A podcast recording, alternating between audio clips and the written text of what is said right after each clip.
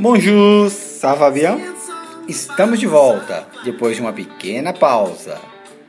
E aí? Fez aquela visitinha? Deu aquela comentada? Saiba que isso é muito importante para que possamos continuar ajudando as pessoas no seu crescimento pessoal e profissional. www.acroscoaching.com E, falando nisso, vamos iniciar um projeto onde discutiremos alguns conselhos para obtermos o nosso crescimento profissional. Quando você se imagina daqui a 10 anos, o que você vê? Está comemorando? Cercado de que tipo de pessoas? Trabalhando e morando em que lugar do mundo? Agora, esqueça tudo. Pense que quase nada disso aconteceu e que seu crescimento profissional acabou sendo mais lento e menor do que esperava. Infelizmente, essa história acontece com muita gente por falta de alguém que as oriente e também de experiência para entender algumas falhas do caminho. Mas não queremos deixar que isso aconteça com você também.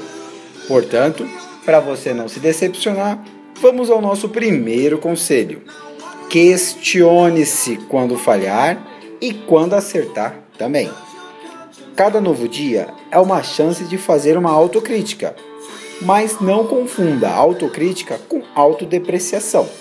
Aqui se trata de fazer a si mesmo algumas perguntinhas. O que eu fiz de bom quando as coisas não saíram tão bem? Em vez de se chatear com suas falhas, tente algo que você não está acostumado. Lembrar de seus acertos. Por que não foi como eu esperava? Evite culpar outras pessoas pelo seu resultado, a não ser que você tenha sido de fato prejudicado. Como eu poderia ter chegado mais perto do meu objetivo? Pense em pequenas atitudes que poderiam ter contribuído. Quais foram as duas coisas de que eu mais gostei?